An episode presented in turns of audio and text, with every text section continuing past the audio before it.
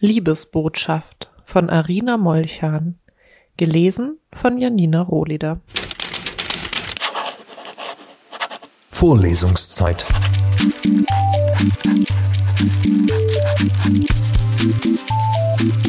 Der Geschichten-Podcast für jede Gelegenheit.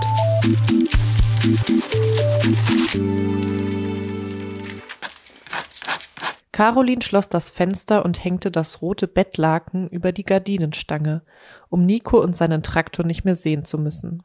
Ihr Zimmer roch schon genug nach Gülle. Und Nico, er arbeitete bestimmt wieder im Hof, nur um ihr auf die Nerven zu gehen, mit seinem Flaum unter der Nase und dem Caro, schau mal, mein Bulldog. Caro, willst du mal mitfahren? Caro, du darfst doch mal lenken. Caro wollte allein sein. Die Sonne, durch das Bettlaken nur noch als fransiger, blutiger Punkt erkennbar, gab dem Dunkel im Zimmer die richtige Stimmungsnote. Sie drehte die Anlage auf und ergab sich dem Wummern des Death Metals. Das war der Soundtrack zu ihrer Liebe, der Liebe zum Jungpastor Jensen. In ihrem Brustkorb raste die Double Bass Drum. Die Stimme des Sängers ging ihr wie eine Kettensäge durch den Schädel.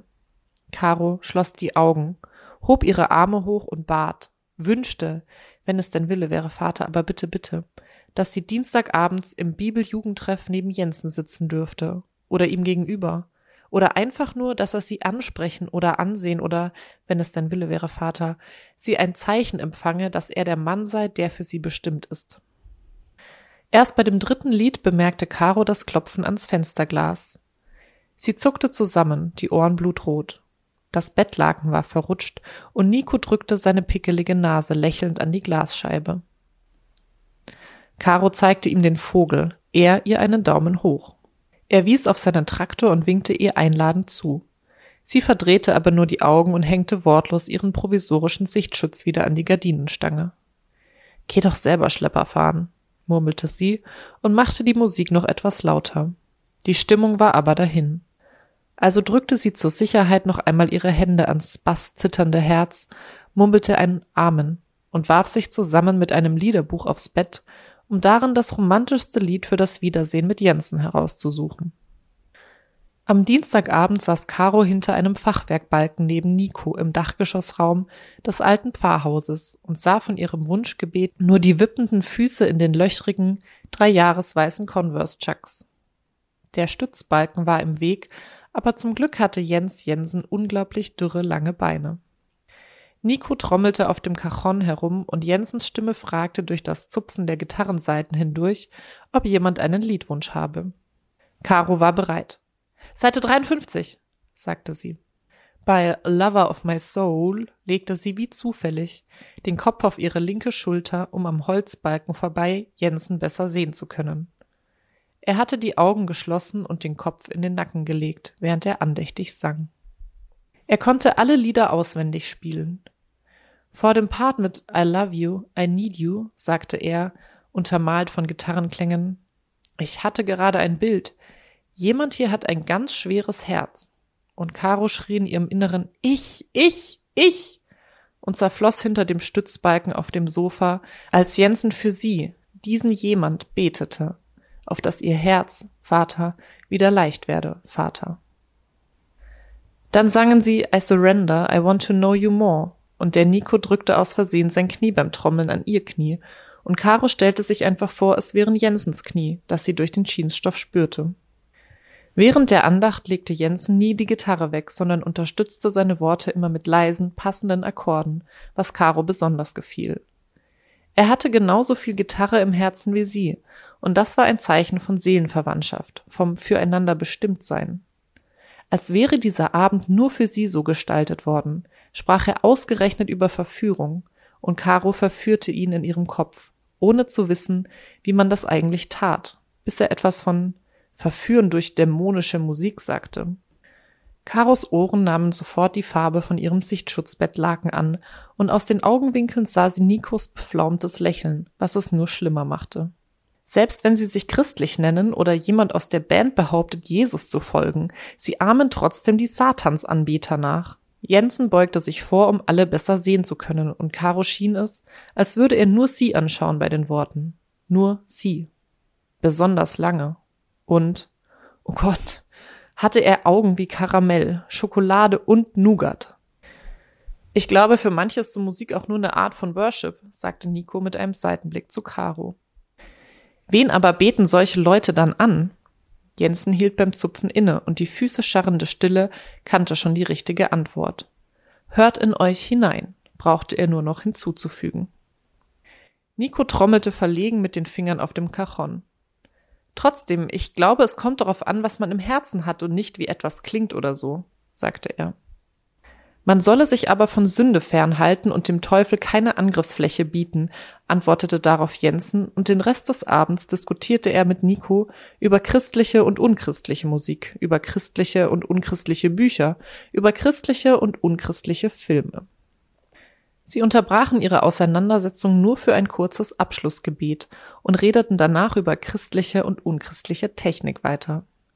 Caro klemmte verärgert ihre Lippen zusammen und hasste Nico nun nicht nur für seinen Traktor, sondern auch dafür, dass er Jensens volle Aufmerksamkeit genoss. Nachdem alle außer Nico gegangen waren, ordnete sie noch die Liederbücher, schob die Sofas zurecht, wischte ein bisschen auf der Kaffeetheke herum in der Hoffnung, Nico würde endlich von seiner Überzeugung ablassen und verschwinden.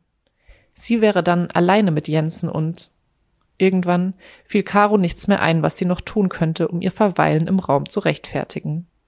Ich äh, gehe dann, sagte sie. Jensen drehte sich nicht einmal um. Stattdessen deutete er mit dem Gitarrenhals in irgendeine allgemeine Richtung. Man kann als Mädchen, die mit Jesus lebt, ja auch nicht ein enges Oberteil tragen und sich gleichzeitig auf innere Schönheit berufen, sagte er. Caro blickte an sich herunter und zupfte verlegen an ihrem Pulli herum. Eng war er zum Glück nicht. Ähm, bis nächsten Dienstag.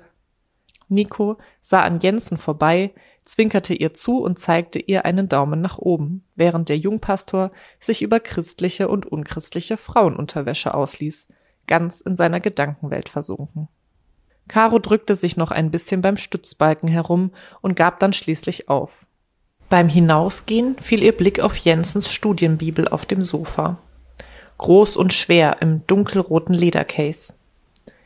Sie drehte sich noch mal kurz um, sah nur den Rücken ihrer großen Liebe und von einem Moment auf den anderen, als wäre eine heilige Macht über sie gekommen und hätte ihre Hände gelenkt, nahm sie das Buch, drückte es sich ans Herz und verließ mit brennenden Ohren das Pfarrhaus. Sie machte kein Auge zu in dieser Nacht. Jensens Bibel lag auf ihrem Kopfkissen, in ihrem Bett und Caro fühlte sich dem Jungpastor so nah wie noch nie. Sie blätterte in dem Buch, strich mit den Fingern über die graphitgrauen Randnotizen in seiner Handschrift, über die gelb markierten Verse. Sie nahm jedes Kärtchen in die Hand, faltete jeden Zettel auseinander, der zwischen den Seiten steckte. Missionsberichte, Gebetskärtchen, Hoffnungsverse, Jahreslosungen, theologische Gedankenkritzeleien, Beichten, Herzenswünsche. Caro griff nach einem Stift und, wieder gelenkt von einer Kraft größer als sie selbst, begann auf jeder der 2160 Seiten Ich liebe dich zu schreiben. Ihr Geständnis schlängelte sich den Jordan entlang auf der Karte des alten Land Kanaan und schwamm auf dem Toten Meer in Judäa zu Zeiten der Römer, umschloss jedes Schlagwort im Sachregister, prangte als Untertitel auf der Seite Neues Testament. Genesis, ich liebe dich. Zweiter Samuel, ich liebe dich. Erster Korinther, ich liebe dich. Caro schlief die ganze Woche mit der Bibel unter dem Kopfkissen, träumte von Jens Jensen in Schwarz, Jensen mit langen Haaren, Jensen nur mit einer Bassgitarre als Lendenschurz und seinen dürren Beinen in blutroten Chucks. Je näher der Dienstag kam, desto eckiger wurde ihr Geheimnis unter dem Kopfkissen. Caro wachte mit verspanntem Nacken auf, mit Kopfschmerzen, mit Herzrasen. Jeden Tag verhängte sie ihr Fenster, ließ die Musik aufknurren und betete, betete, dass, Vater, es eine Möglichkeit gäbe, Vater, unauffällig dem Jens, Vater, seine Bibel unterzuschieben, Vater, oder sie den Mut habe, Herr, sie ihm persönlich zu geben, ihm in die Augen blickend, Augen wie Karamell, Schokolade und Nougat. Am Dienstagabend schwitzte Caroline. Ihre Finger waren geschwollen und fleckig, ihr Nacken rot, ihre Ohren spürte sie gar nicht mehr. Wahrscheinlich glühten sie. Jens Jensen spielte nicht. Seine Hände stützte er locker auf die Kurven seiner Gitarre. das Plektrum zwischen dem Zeigefinger und Daumen drehend. Er blickte jedem, der den Raum betrat, wortlos in die Augen, suchte in jedem Gesicht nach etwas. Caro spürte sogar auf der Kopfhaut ihr Herz hämmern. Sie hatte ihre und Gottes Liebesbotschaft im kleinen Rucksack dabei, der sie zu Boden zog, ihr alle Wirbel in ein Hohlkreuz zwang. Caroline, sagte Jensen, als sie den Raum betrat. Sie erstarrte bei seinen Worten. In ihrem Bauch kreischte ein Death Metal Lied aus Magensäure. Zumindest zog und zerrte sich alles in ihr zusammen, zuckte, drückte, pochte. Ja? Ihren Lungen fehlte es an Luft.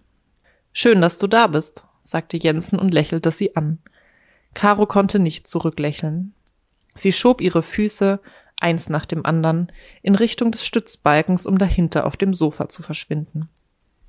Er hatte sie angelächelt. Sie. Das war ein Zeichen. O Vater, lass es ein Zeichen sein. Sende Vater noch ein Zeichen, wenn das ein Zeichen war. Nico kam mit zerzaustem Pflaum erst verspätet in den Raum, murmelte etwas von Bulldog reparieren und zwängte sich grinsend zu Caro auf das Sofa. Heute wünschte er sich ein Lied. Love Song.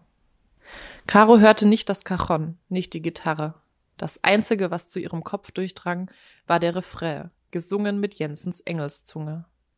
I love you, I love you, I love you. Sie hielt es nicht mehr aus. Jens, sagte sie, lauter als beabsichtigt. Die Melodie wurde etwas schräg, das Lied verhaspelte sich und verklang. Caroline? Ich, also letztens in, äh, also als, ähm, Caroline versuchte, den Reißverschluss ihres Rucksacks aufzumachen, aber ihre Finger bekamen den Schiebergriff nicht gefasst. Also äh, letzten Dienstag da aus Versehen, na, äh, das Ding klemmt. Sie zerrte an dem Reißverschluss, während alle sie anstarrten. Lass mich mal, sagte Nico. Er öffnete den Rucksack und blickte hinein. Carolins Zunge verselbstständigte sich. Also hab aus Versehen, aus Versehen die falsche Bibel mitgenommen. Sie wollte Nico ihren Rucksack wieder abnehmen, aber er hielt die Bibel in dem dunkelroten Ledercase schon in den Händen. Boah, Caro, wie gut, sagte er. Mein Dad hat mich fast gelüncht letzte Woche, hab seine zum Jugendtreff mitgenommen. Nico öffnete das Case, schlug die Bibel auf, blätterte, blätterte nochmal und nochmal und nochmal. Caro verstand nicht. Halb verdeckt vom Stützbalken saß Jensen mit seinen Augen wie Karamell, Schokolade und Nougat, mit seinen dürren Beinen in den löchrigen Chucks und sah sie fragend an. Neben ihm, in einem dunkelroten Ledercase, lag ein Buch.